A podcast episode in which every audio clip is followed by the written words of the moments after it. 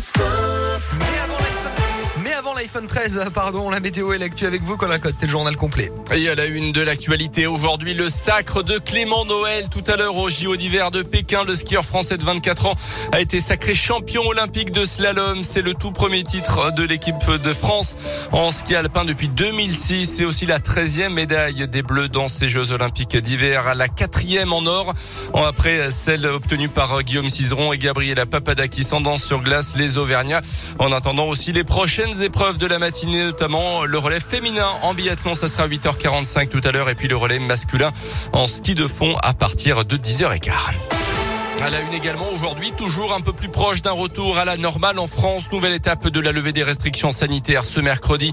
La réouverture des discothèques fermées depuis le 10 décembre dernier, ce qui change également la possibilité désormais de se restaurer dans les stades, les ciné ou encore les transports. Retour également de la consommation au comptoir dans les bars. Notez que les concerts debout sont de nouveau autorisés. D'autres allègements vont suivre dans les prochaines semaines et les élèves n'auront plus à porter le masque en extérieur à l'école au retour des vacances d'hiver. Ça sera le 28 février pour nous. Enfin, à du 28 aussi, le masque ne sera plus obligatoire dans les espaces fermés soumis au pass vaccinal. Notez d'ailleurs cette tolérance accordée par le gouvernement. Les personnes qui ont réalisé leur dose de rappel il y a moins de 7 jours et dont le pass devait être invalidé hier vont finalement bénéficier d'un délai supplémentaire d'une semaine pour se mettre en règle. Près de 4 millions de Français seraient concernés. Dans l'actualité chez nous face au manque de moyens, elles ont décidé de travailler ensemble. On vous en a déjà parlé sur Radio Scoop. L'association Sport Féminin Co regroupe cinq clubs de le féminin de l'agglomération clermontoise. Les volleyeuses de Chamalières, les handballeuses du HBCAM, le rugby avec la SM Romagna, le foot avec le Clermont Foot et la SM Omnisport également. L'un des grands projets de l'association, c'est la création d'un centre de formation partagé pour donner l'opportunité à toutes les sportives de progresser et pour permettre aussi aux clubs de faire des économies en mutualisant un certain nombre de services. On fait le point sur ce dossier avec Mylène Toubani Bardet, la présidente du club de volley de Chamalières un vrai projet qui pourrait euh, nous transcender dans nos fonctionnements, que ce soit sur la partie santé, sur la partie autour du sportif, que ce soit la prépa mentale, la prépa physique, la récupération et toute la partie aussi scolaire.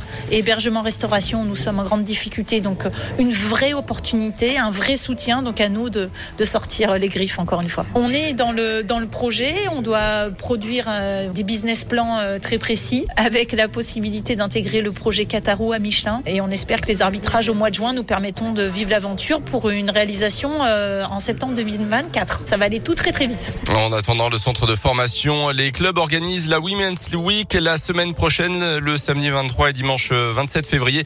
Un seul ticket permettra d'assister au match de volley de hand et de rugby. En bref, également le gérant d'un bar de Rion blessé à coup de couteau hier matin. Une personne sans domicile fixe a été interpellée. Selon les premiers éléments, la victime a été touchée alors qu'elle demandait à l'agresseur de quitter le hall de l'immeuble attenant à son établissement. L'agresseur était toujours en garde à vue hier soir d'après la montagne, mais les jours de la victime ne sont pas en danger. Retour au sport avec le foot et le PSG qui prend une option pour les quarts de finale de la Ligue des Champions. Les Parisiens l'ont emporté hier face au Real Madrid sur un exploit de Kylian Mbappé en toute fin de rencontre. Et puis du basket également avec la Jave au pied d'une montagne. Ce soir, huitième de finale de Coupe de France avec un déplacement à Lyon. Villeurbanne, ça sera à partir de 20h. Ah oui, là, ça va être un, gros match hein, pour euh, la JAVCM face à la Svel de Tony Parker. Ah, joue plus, hein, mais les présidents. voilà.